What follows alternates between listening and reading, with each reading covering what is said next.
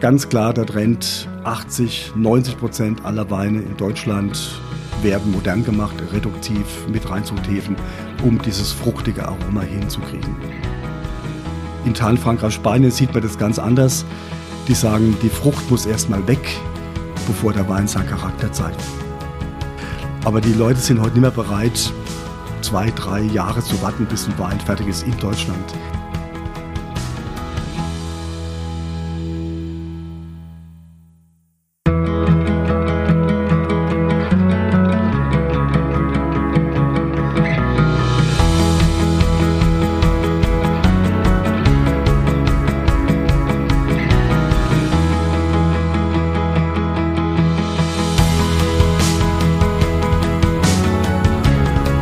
Herzlich willkommen zum Winzer Talk.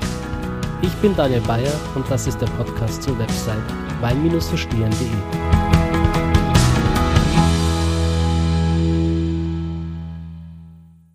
Hallo meine Lieben, herzlich willkommen zu dieser Talkrunde heute. Ich bin in die Pfalz gefahren nach Wachenheim und sitze gerade zum Fuße der Burg. Wachtenburg. Wachtenburg. Mit dem Martin an seinem äh, wunderbaren Tisch hier. Und er hat gerade für mich gekocht, sogar vegan. Du warst selbst äh, auch eineinhalb Jahre vegan, gell? Genau, ja, eineinhalb Jahre. Unglaublich. Exakt. Äh, was hat dich dazu gebracht, das äh, zu machen?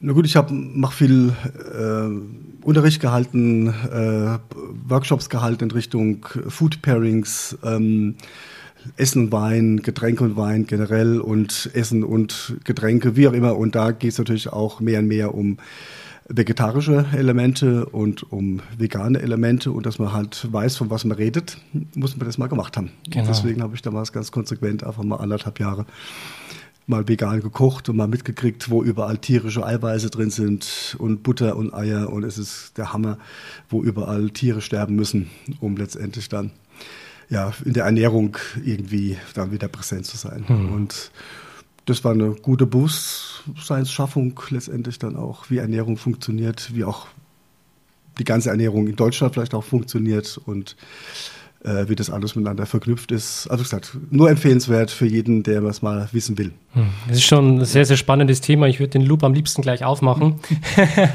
Aber ja, wir haben gesagt, wir machen heute einfach mal äh, eine entspannte Talkrunde. Jetzt kein äh, primäres Thema, wo wir uns irgendwie vorbereitet haben oder sonst was, sondern wir schauen jetzt einfach mal, wo uns diese äh, Folge hier hinführt, um vielleicht auch ein bisschen mehr Leichtigkeit äh, in diesen Podcast reinzubringen. Und ähm, ja, auch äh, vielleicht so den Augenblick entscheiden zu lassen, wo die Reise hingeht. Dass man nicht irgendwie so ein Skript hat, wo man sagt, ja, wir arbeiten jetzt das und das ab, um Mehrwert für die Zuhörer zu schaffen, sondern einfach zu schauen, wo der Flow hinführt und wo das ganze Gespräch sich hinentwickelt. Was passiert, ja. Genau. genau. Ja, Martin, äh, zunächst mal vielen Dank, dass du äh, die Zeit hast, mich hier heute ja, bei dir aufzunehmen. Ist ja auch nicht selbstverständlich in diesen verrückten Zeiten, in diesen verrückten Tagen. Du bist dick äh, eingegipst, einband einbandagiert. Ja, auch das nebenbei. Ja, Sport ist Mord. Nein, einfach äh, die Hand ja, ein bisschen gebrochen, beim blöd hingefallen und dann. Aber nichts Dramatisches, dauert einfach nur ein paar Wochen, bis es wieder gut ist. Zum Glück ja. muss man bei mir das Mikrofon nicht halten, sondern. Genau, ist es von dran. Ja, ist auch ein gutes Training. Ich bin rechts, rechts ist gebrochen und dann alles mit links machen, ist auch gute Erfahrung auch wieder. Wo, wobei es du sowieso mit links machst, gell? Ja, mach alles mit links. genau. Ja, ähm, Martin, eine elementare Frage, ja. eine elementare Grundfrage, die sich vielleicht viele stellen, wenn sie an das Thema Wein herangehen, wenn sie so das erste Mal wirklich bewusst das Glas zur Nase führen und versuchen, dieses Bouquet irgendwie zu erfassen, irgendwo zu beschreiben, ist eigentlich immer für die meisten so, wie mache ich das eigentlich? Ähm, wie schaffe ich es, aus dieser unglaublich komplexen Duftwolke einzelne Aromen herauszuziehen und zu benennen? Vielleicht können wir da mal einsteigen, so mit dieser, mit dieser Frage. Ich mache einfach mal diesen, diesen Loop auf und stelle diesen Elefanten in den Raum rein. Und ich schaue jetzt einfach mal, was du damit machst aus deiner, aus deiner Perspektive. Guter Elefant, ja. Das ist ein richtiges Bild. Ähm, ich denke, Thema Aroma ist riesig wichtig und richtig viel. Ähm, nicht nur beim Wein, auch bei allen anderen Getränken und alles, was wir essen. Ähm, ich denke, ist die aromatische Variante ähm, dasjenige oder der Anteil, an dem man ein Essen erkennt oder eine Speise erkennt oder einen Wein erkennt oder ein Bier erkennt. Das heißt, es geht gar nicht ums Schmecken. Also Schmecken wäre süß, aber salzig, bitter, Umami, Kokomi, Fett, was man so kennt mittlerweile. Das ist ein ganz kleiner Bruchteil, aber die Erkennung und somit eben vielleicht auch was immer gefragt wird, ja, wo kommt der Wein denn her oder wie ist er gemacht, was ist für eine Rebsorte oder was ist für eine Stilistik, alles das ist aromatisch geprägt. Ähm, vielleicht so ein paar Zahlen am Anfang. Ich finde Zahlen immer wichtig, dass man, man, sich orientieren kann und weiß, von was reden wir eigentlich, wie gut ist es zu überprüfen oder wie glaubwürdig ist es. Man kennt circa 6000 Aromen. Äh, die haben übrigens alle einen biologischen Hintergrund oder zumindest mal einen Hintergrund mit Bakterien oder mit irgendwas Leb Lebendem. Es gibt also ein Aroma, das nicht, das keinen biologischen Hintergrund hat, das ist der Geruch nach Geld. Ähm, das ist ein, ja, ein Metallion von Kupfer, was, wenn man das anfasst, so ein Kupferstück und dann riecht es nach Geld, erst dann, wenn so eine Fettsäure dazukommt und das ist das Einzige, was nicht organisch ist. Alles andere, was wir kennen an Aroma, ist, hat alles einen organischen Hintergrund. Mhm. Vielleicht, und das ähm, ist eine ähm, wichtige Sache. 6000 gibt es. Genau. Also diese, diese 6000 Aromen jetzt ähm, äh, wenn man sich mit Wein länger beschäftigt und vielleicht auch die ein oder andere Ausbildung macht, dann äh, lernt man, dass man diese Aromen, jetzt zumindest wenn es um Wein geht, ähm, unterteilt. So, man sagt, man hat Primäraromen, man hat Sekundäraromen mhm. und man hat Tertiäraromen. Ähm, vielleicht kannst du mal dazu was sagen. Kann ich, ja. Also das ist äh, auch wieder in der Praxis, das, was man lernt, ist das eine, und das, was man in der Praxis ist das andere. Definiert ist primär, sekundär und tertiär folgendermaßen, und zwar definiert von Hochschulen, von verschiedenen Weiterbildungs-, auch Universitäten, sei es in Kalifornien, sei es Deutschland, sei es eben auch äh, europäische Hochschulen. Primär wäre immer das, was von der Beere kommt, also von der Pflanze selbst. Also von was ist ein Riesling oder ein Grauburgunder oder ein Weißburgunder oder ein Cabernet Sauvignon geprägt? Also die Rebsortentypizität. Die Rebsortentypizität. Ähm, wobei es eher eine Signifikanz ist, also welche Rebsorten, welche Aromen kommen bei einer Rebsorte immer wieder. Das wäre so die eine Frage. Dann der Sekundärvariante Variante wäre ähm, während der Gärung. Das heißt, nach dem Abschneiden der Trauben verändert sich ja relativ schnell unter der Oxidation relativ viel, relativ schnell. Und dann ist die Frage, was passiert während der Gärung? Da ist vor allem die Frage der Hefe der Hefegärung, der Umsetzung von Zucker in Alkohol. Da passiert über den Hefestoffwechsel relativ viel, was Aroma angeht. Und die dritte Variante ist dann das, was hinterher die Lager oder die Entwicklungsaromen im Wein selbst. Das heißt, wo fängt es an? Ist es schon nach dem Abschluss der Gärung? Ähm, oder beim Abfüllen, das ist alles nicht so genau definiert. Ist schon der Ausbau im Holzfass, ist ein Holzaroma schon Lageraroma oder gehört es noch zum ja, ne, das sind genauso die mhm. Fragen, die in der trennscharf eben zu, beant zu mhm. beantworten sind. Aber viel wichtiger ist, wenn man so in der Praxis steht und ich bin Winzer, ich bin einfach äh, viel unterwegs, auch mit Winzern und dann ganz viele auch, die riechen rein in den Wein und sagen, das, was sie zuerst riechen, das ist primär. Okay. Oh, das ist aber was ganz anderes. Das, was man zuerst riecht, ist meistens nämlich ein Ester. Und diese Esteraromen, das ist eine von fünf Gruppen, die entstehen fast nur während der Gärung. Das heißt, ein Ester ist Chemie, achte Klasse, ist dann eine Säure plus Alkohol gleich Ester. Und diese Ester, die riechen, während es mit Weinsäure, mit Äpfelsäure eben reagiert, der Alkohol meistens fruchtig. Mhm. In irgendeiner Form fruchtig. Und dieser Ester ähm, entsteht halt in der Reduktion, das heißt mehr im Stahltank wie im Holzfass. Deswegen, und wenn man dann die Gärung noch zügelt, also noch kalt vergärt, deswegen redet man auch gerne von Kaltgäraromen, aber eigentlich sind es Langsamgäraromen, weil diese das Verästerung, dauert, das dauert einen Moment, bis die miteinander reagieren. Und je länger das dauert, desto mehr habe ich von diesen Estern im Glas. Und diese Ester sind sehr flüchtig und die sind sehr schnell im Glas. Deswegen wird hier primär mit dem, was ich zuerst rieche, oft verwechselt mit dem primär, sprich, kommt von der Pflanze. Mhm. Ich habe auch oft diesen, diesen, ähm, diese leichte Sponti-Note äh, in der Nase, wenn ich eine Flasche frisch aufmache. Gehört das da auch dazu? Ähm, Sponti hat oft einen ganz anderen Hintergrund. Das sind dann unterschiedliche Hefen, die unterschiedlichen Stoffwechsel machen und die dann eben auch möglicherweise Aromen, die eben nicht fruchtig sind, dabei rauskommen. Auch das wäre, sobald die Hefe mit im Spiel ist, laut Definition wäre das natürlich sekundär. Mhm. Eben, aber hat mit der Ursprünglichkeit, mit der Rebe dann eher weniger zu tun. Das heißt, wir reden von der Hefe, von der Cervisee, also auch was man von der Bierhefe kennt, das ist die gleiche. Und diese Cervisee, die werden genommen, weil die den Wein relativ gut trocken durchgären. Das war der Grund. Aber eine Spontangärung sind viele, viele andere Hefen, die bei 4, 5 Volumenprozent haben die keine Lust mehr. Dann sterben die ab. Also wenn der Alkohol steigt, sterben die ab. Und am Anfang habe ich halt, wenn die Winzer sich entscheiden, spontan zu gären, habe ich halt sechs, sieben, zehn, vielleicht 20, vielleicht nicht 20, aber zwölf Hefestämme im Wein. Und da ist halt immer mal wieder einer dabei, der möglicherweise nicht so ein fruchtiges Aroma macht. Oder der halt was, ja, was Würziges, was vielleicht auch ein bisschen an Pups manchmal erinnert, an faule Eier erinnert, an Böxer, an viele, viele Weinfehler, die man früher, vor 20 Jahren, überhaupt nicht akzeptiert hätte. Mittlerweile ist es ja schon wieder in, spontan zu vergehren und da ist man auch wieder gewillt, diese eher nicht fruchtigen Sachen tendenziell wieder mehr zu akzeptieren. Aber ganz klar der Trend, 80, 90 Prozent aller Weine in Deutschland werden modern gemacht, reduktiv mit Reinzuchthäfen, um dieses fruchtige Aroma hinzukriegen. Hm. Die Frucht ist das A und das O für deutschen Wein. Und äh, die Frage, ob das so sein muss, in Italien, Frankreich, Spanien sieht man das ganz anders. Die sagen, die Frucht muss erstmal weg, bevor der Wein seinen Charakter zeigt. Weil die Frucht mhm. ist das, was jugendlich und was frisch und was knackig ist. Ich werde im September schon gefragt oder im August schon gefragt, wie der Jahrgang wird. Das heißt, lass uns doch erstmal die Trauben ernten und mal gucken, was draus wird.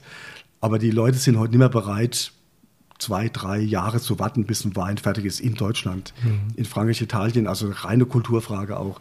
Wie gehe ich mit reiferen oder wie gehe ich mit Weinen um, die vielleicht nicht fruchtig sind?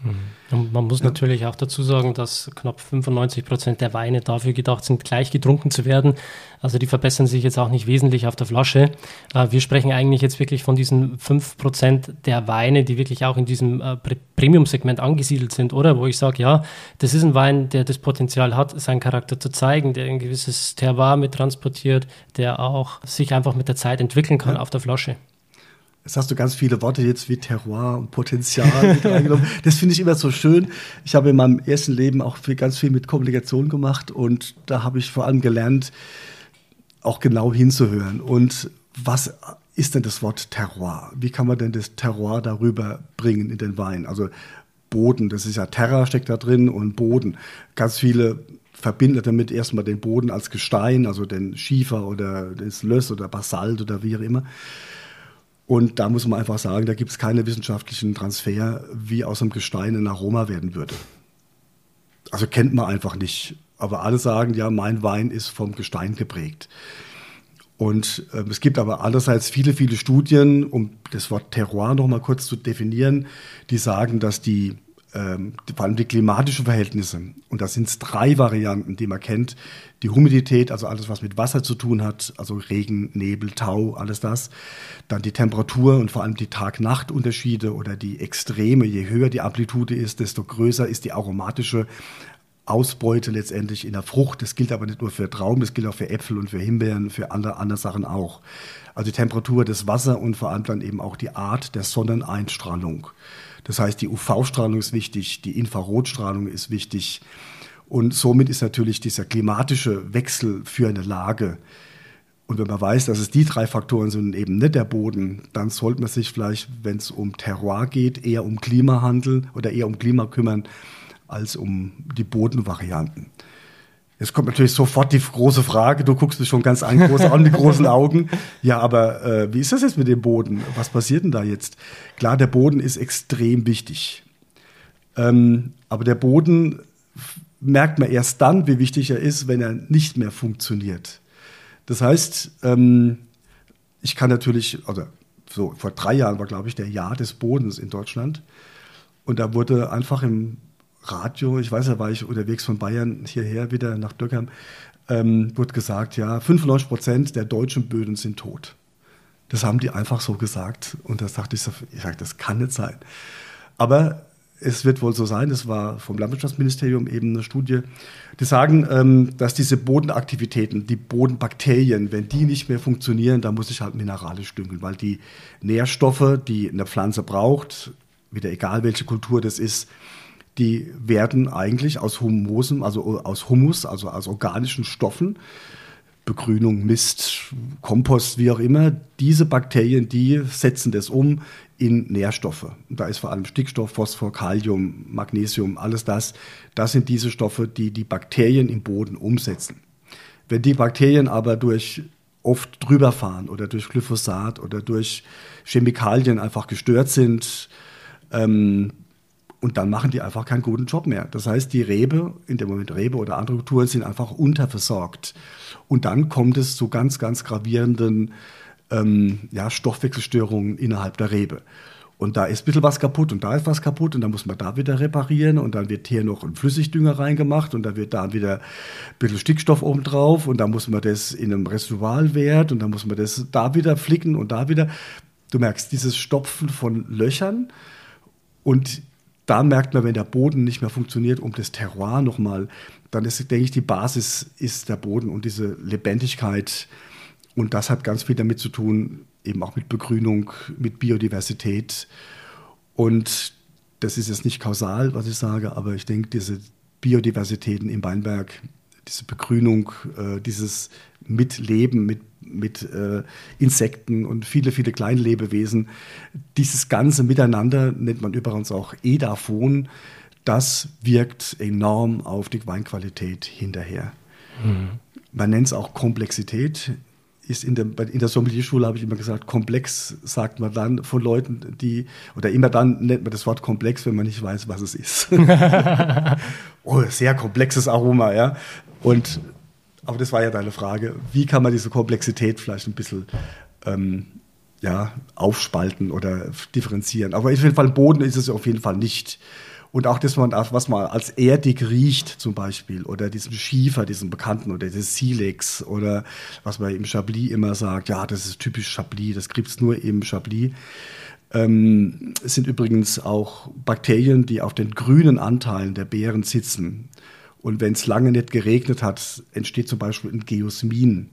Und Geosmine sind eben auch ja, sind Aromenstoffe, sind Eiweißstoffe, die letztendlich sind bizyklische Alkohole, die reduziert werden ähm, zu verschiedenen Aromen, die halt eine trockene Jahreszeit zum Beispiel.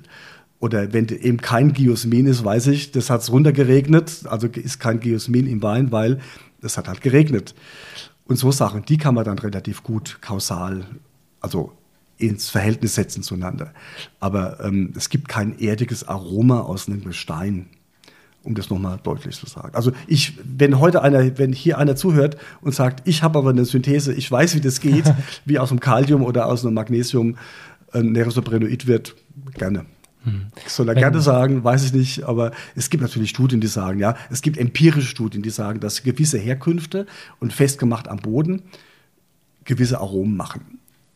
Aber ich denke, das ist meistens nicht sehr trennscharf und da muss man etwas genauer hin, hingucken. Aber Boden macht auf jeden Fall kein, kein Aroma. Das heißt theoretisch, dass jedes Aroma, das ich irgendwie im Wein riechen kann, olifagorisch wahrnehmen kann, um es in deinen Worten zu sagen,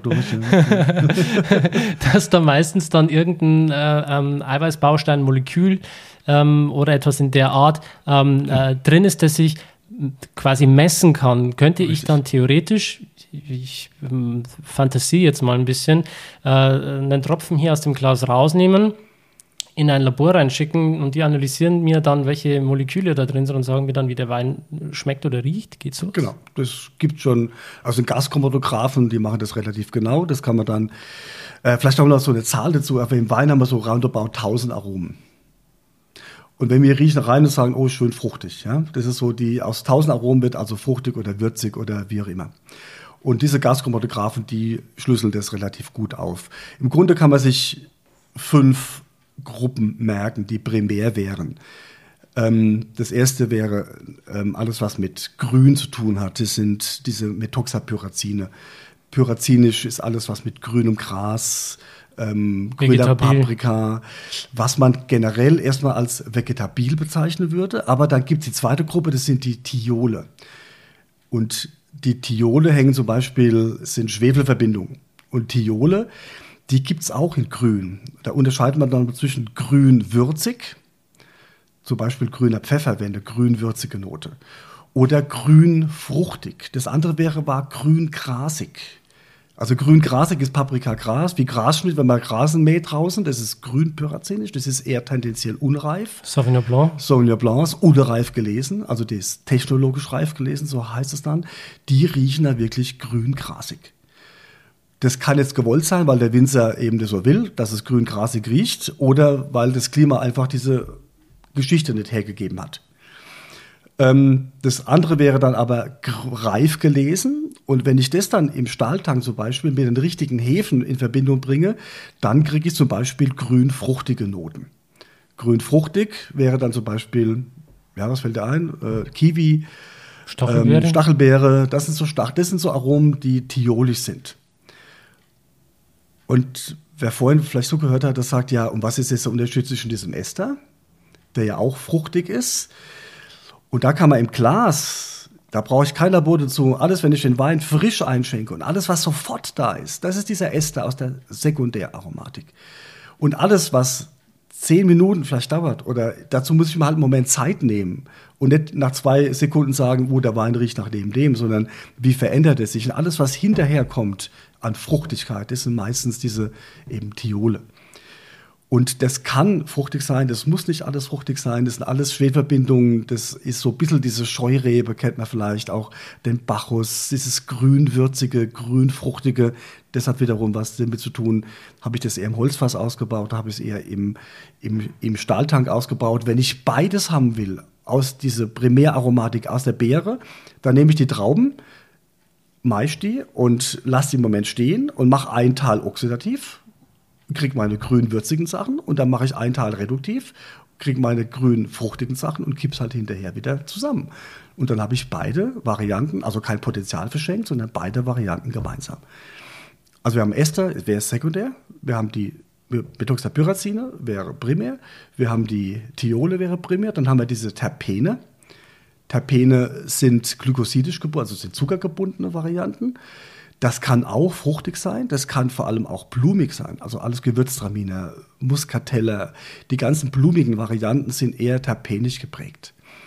Da brauche ich jetzt wieder eine ganz andere Hefe und ein ganz anderes Milieu, auch pH-Wert abhängig, dass ich meine Terpene da reinkriege. Aber das ist alles abhängig von der Traubenart auch.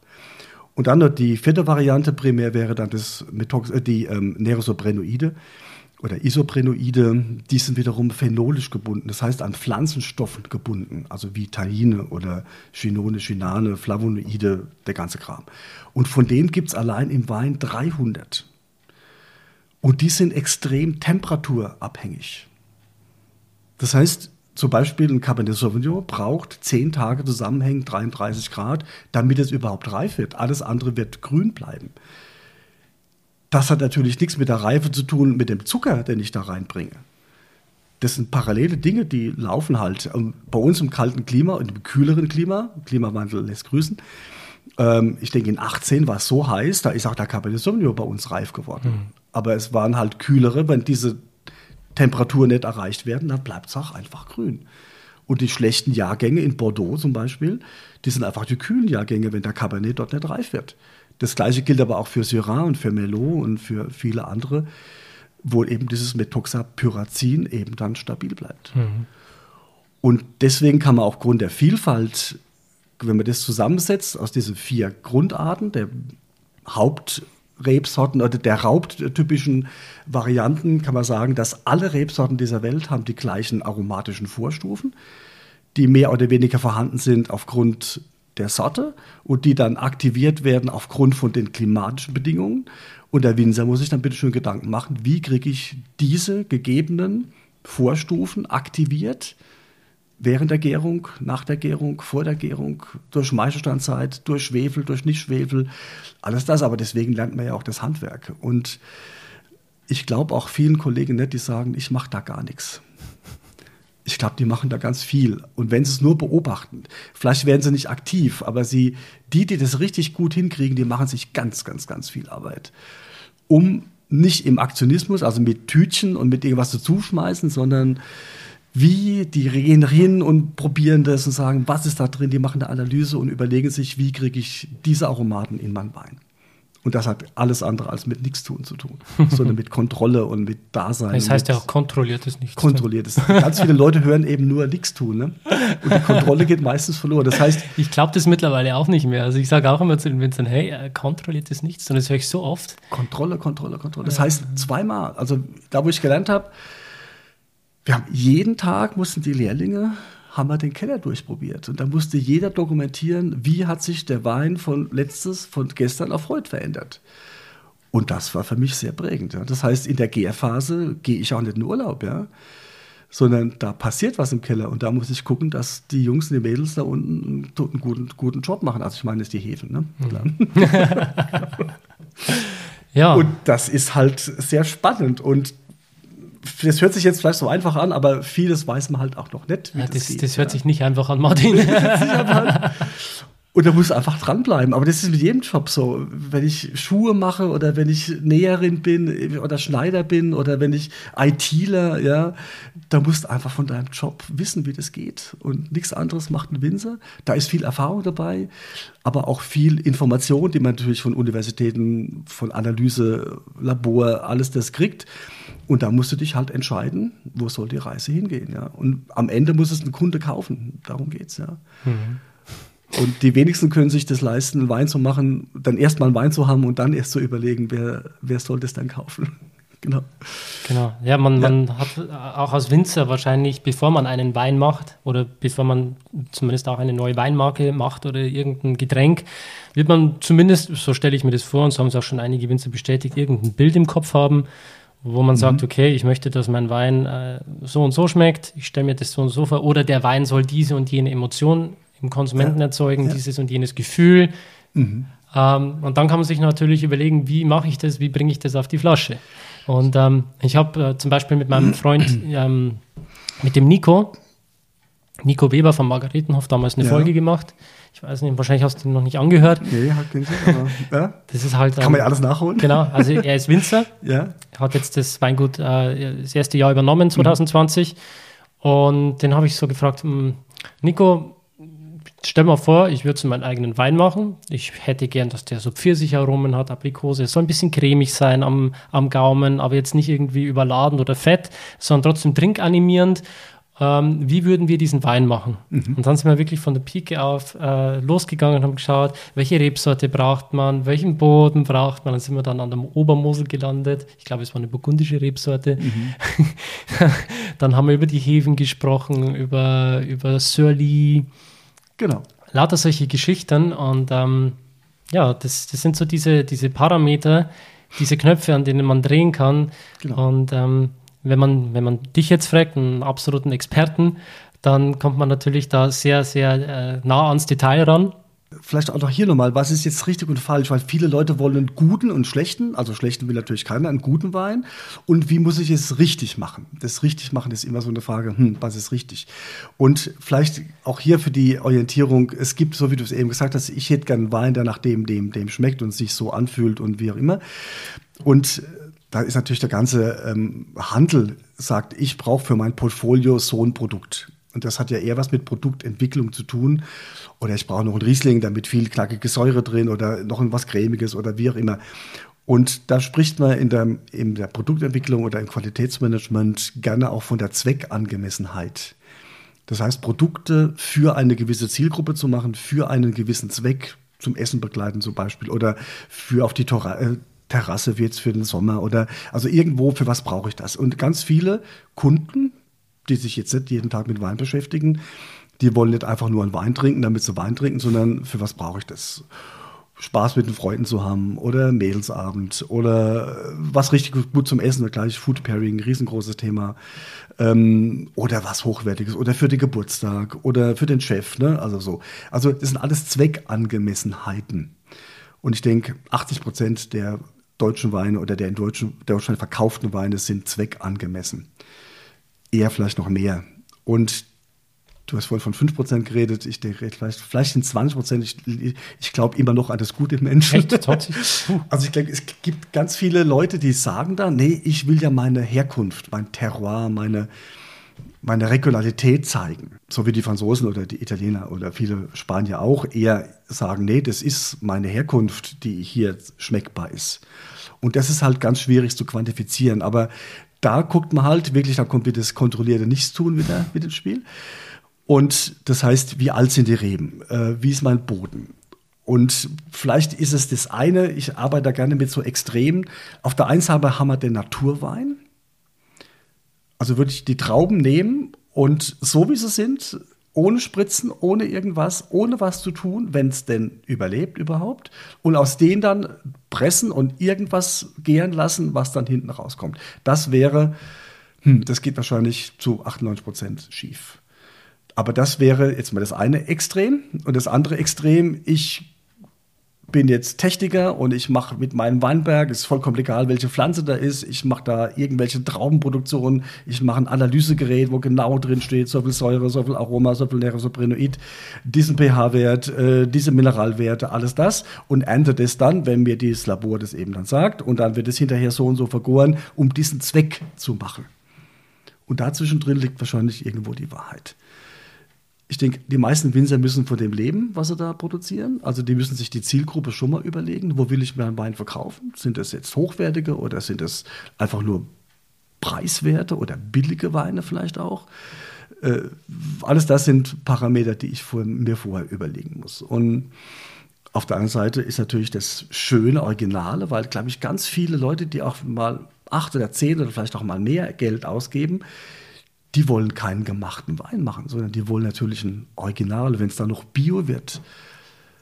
Also ohne Düngung und ähm, oder, oder, ohne ähm, eben auch eine Düngung, die eben nachhaltig ist. Das heißt, mit, wenn mit Komposten gearbeitet wird, wenn mit Begrünung gearbeitet wird und nicht mineralisch gedüngt wird.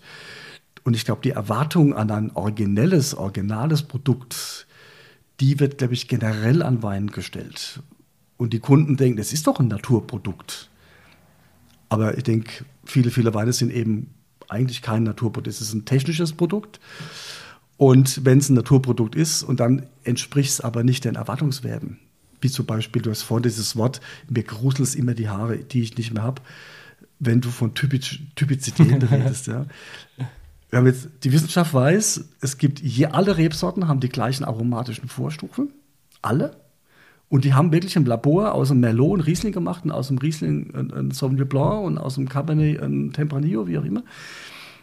Also rein jetzt auf die Aromen, nur weil sie die klimatischen Dinge verändert haben. Das heißt, eine Typizität ist also immer eine Dreierfächerung. A, und man hat dann so gesagt, so 20 Prozent macht vielleicht die Rebsorte aus. Und 20 Prozent vielleicht die Herkunft und da wären 60 Prozent wäre die Entscheidung im Keller, was ich da mache. Wenn ich im Keller aber jetzt mal wirklich nichts tue, dann verschiebt sich das natürlich. Und so kann ich vielleicht diese 20 Prozent Herkunft auf 60 oder auf 70 drehen und die Rebsorte ist dann nur noch 30 Prozent zum Beispiel. Und mit solchen Rechengeschichten fahre ich oft nach Bordeaux oder woanders und rede mit den Kollegen. Und da sagen die sowieso, wir wissen auch gar nicht, warum ihr unbedingt diesen Riesling oder den Weißbock unter der Arm machen wollt. Also warum kümmert ihr euch nur um diese 20 Prozent? Macht doch diese 80, das ist doch viel ein einfacher. Ah, so, so habe ich das auch noch nicht gesehen. Hm. Ja. Warum muss das immer dieser Riesling sein? Und der Winzer, der sagt ja, ihr habt doch, jeder Winzer, das Zeug muss doch irgendwo wachsen. Und jeder Winzer, dass der USP, also der, das Alleinstellungsmerkmal, die Originalität, liegt doch nicht in der Rebsorte, das hat jeder andere auch, sondern das liegt doch in eurer Lage, in eurer Herkunft. Den Weinberg, davon gibt es nur einmal auf der Welt. Und das ist doch das Potenzial, was der Winzer hat. Also so verstehen wir zumindest Terroir, sagen denn die Kollegen in Bordeaux oder à la Loire oder wie auch immer. Und das ist das, was das Originale ist. Hm. Und das andere ist halt austauschbar. Und wer jetzt den besseren Riesling macht, hallo, wie viele tausend Rieslinge gibt es? Und natürlich gibt es einen Riesling von der Mosel, einen Riesling aus Rheinhessen, einen Riesling aus Württemberg und von der Pfalz und was weiß ich wo. Das heißt, da ist aber immer die Regionalität dabei. Können wir ja. vielleicht noch mal kurz diesen ja. Loop aufmachen? Ich, ich möchte noch mal reintauchen, weil ich das noch nicht zu 100% verstanden habe mit der Rebsortentypizität. Ja. So, du sagst, alle Rebsorten sind im Prinzip am Anfang gleich, weil so die gleichen Vorstufen herrschen. Und also, der Unterschied ja. liegt dann äh, im, im Klima zum Beispiel wie werden diese oder wie aktiviert Wärme, Infrarot, UV-Strahlung diese genau. oder Temperaturunterschiede, weiß man, wie wird es da geprägt? Genau, aber ja. es ist halt schon ein Unterschied, ob ich jetzt einen, Riesling und einen Merlot nebeneinander stehen habe. Äh, es kommt ja trotzdem eine, eine unterschiedliche Rebsortentypizität raus. Und wahrscheinlich erkenne ich dann trotzdem im äh, Riesling eher diese Apfel-Zitronennoten und im Pinot Noir eher diese, äh, diese Kirsch-Kräuteraromatik. Äh, wenn du jetzt, jetzt bist du schon bei der Wahrnehmung, jetzt hast du ja schon die Nase, jetzt hast du ja deinen Kopf schon mit reingebracht. Bleiben wir mal nur beim Graschromatographen, also nur bei der chemischen Analyse. Da gibt es solche solche Untersuchungen, die sagen, klar, gibt es einen Unterschied von der Rebsorte, keine Frage, aber die sind halt 20, lass es 30 Prozent sein. Mehr ist es nicht. Und alles andere ist Lage. Das heißt, du wirst analytisch ähnliche Werte finden, egal welche Rebsorte es ist, bis auf diese 20, 30 Prozent. Ja. Und deswegen ist natürlich auch ein, ein, Pinot, bei dem Beispiel zu bleiben, ähm, an der A anders wie einer in, ja, hier bei uns jetzt in der, in, in der Pfalz zum Beispiel. Und natürlich riecht ein Pinot anders als ein, als ein Riesling, aber das liegt eben nicht nur an der Rebsorte, sondern vor allem auch, wie du hinterher damit umgehst. Und ob du jetzt rote Früchte riechst oder gelbe Früchte, zum Beispiel in einem Bouquet, ähm, das ist nochmal eine ganz an, andere Nummer. Da gibt es auch einen wunderschönen Test oder viele Tests. Man hat einen Wein, einen Weißwein, geht da hin und sagt, das riecht nach Zitrone, nach Apfel, ihr kennt das ja. Und dann wird der gleiche Wein wird nur eingefärbt. Also das Aroma nicht verändert. Und auf einmal ähm, riecht es nach Himbeere, nach Erdbeere und die gleichen Aromaten nur weil wir mit dem Sehen darauf fixiert sind, rote Farbe gleich rote Früchte vielleicht und weiße Farbe gleich oder grüne Farbe gleich eher Stachelbeere, eher Zitrone, eher Apfel. Also da dürfen wir uns, was die Wahrnehmung angeht, dann geht es ganz durcheinander. Ja. Deswegen ist das eine ist die Analyse und das andere ist das was hat es mit dem Riechen und mit dem Schmecken zu tun? Mhm. Da geht es dann in die, in die äh, Sensorik. Und wenn man das dann miteinander vergleicht, Jo, dann muss man uns erstmal tief hinsetzen und erstmal guten, äh, guten äh, Schluck Wein trinken, weil dann geht es um die sogenannte Reproduktion. Das heißt, wer hat jetzt recht?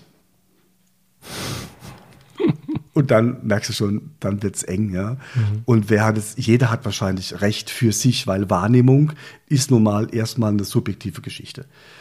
Und wenn man jetzt natürlich N10, also wenn du 10 Leute oder 100 oder 1000 nimmst und die lassen den, du lässt den gleiches, alles gleich machst, vergleichbar, gleiches Glas, gleiche Temperatur, alles das. Und wenn dann eine gewisse Signifikanz, ich rede jetzt nicht von Typizität, sondern eine Signifikanz. Und wenn du dann weißt, wo kommen die Trauben her, und wir reden jetzt nicht nur von den Trauben, sondern ich lasse noch eins weiter.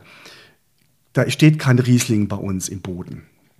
Da steht nur, im Boden sind immer Unterlagen drin. Also 5C, 5BB, 125AA. Das liegt daran, dass diese Unterlagen amerikanischen Urkunfts hm. sind weil diese Unterlagen werden nicht angefressen von der Reb Reblaus. Ja, haben wir im letzten Podcast ausführlich ja, besprochen. Genau, und da haben wir dann auch Unterschiede ohne Ende, ja, wo er denkt, oh, es kann gar nicht nur um den Riesling gehen, es geht vor allem den Riesling auf unterschiedlichen Unterlagen, auf unterschiedlichen pH-Werten. Und da sehe ich beim Boden wirklich eine Wirkung. Das heißt, wie sauer oder weniger sauer ist der Boden. Ähm, das macht einen Unterschied. Aber ähm, was das hinterher dann beim Riechen und beim Schmecken zu tun hat, das ist eine ganz andere Nummer. Und diese Signifikanz muss man immer in diesen ganz, ganz, ganz vielen Parametern zusammen sehen mhm. und nie eindeutig so oder so. Deswegen gibt es für mich auch keinen typischen Riesling. Ähm, wie die Pfalz das größte Anbaugebiet für Riesling geworden ist, glaube ich, glaube ich, nochmal erzähle, gab es kam, eine, kam eine, eine Werbeagentur, ich glaube aus Köln kamen kam die Jungs und die mussten dann eine neue Werbekampagne für Riesling entwickeln. Und die haben sich erstmal 40, 50 Rieslinge zusammengekauft aus der ganzen Pfalz, vom unten von der französischen Grenze bis hoch Bockenheim und haben dann gesagt, okay, lass uns mal gucken, wie riecht, wie, wie schmeckt das Zeug überhaupt, ja.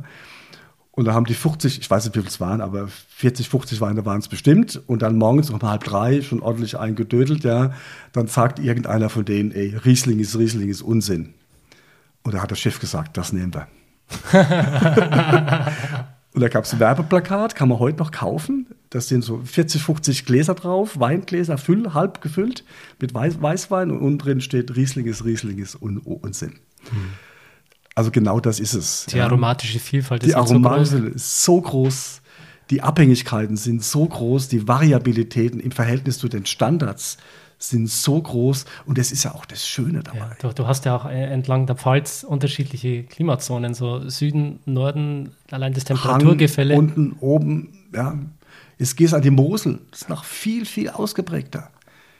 Deswegen sind die Vielfalt oder diese, ich rede wieder von Komplexität in der mhm. Mosel, ist meines Erachtens wesentlich größer. Ja? Das heißt, überall, wo gleiche Flächen sind, wo gutes oder weniger, sagen wir mal, ähm, Extreme herrschen bei einem, bei einem Klima, da ist auch immer eine gute Verlässlichkeit für eine ähnliche Weinvariante, egal was du jetzt im Keller machst. Aber, aber wenn man jetzt wieder das große Ganze betrachtet, so diesen, diesen Schnitt, dann kann man schon sagen, so ähm, die Weine in der Pfalz, die sind am kräftigsten, die haben vielleicht die höchsten Alkoholwerte.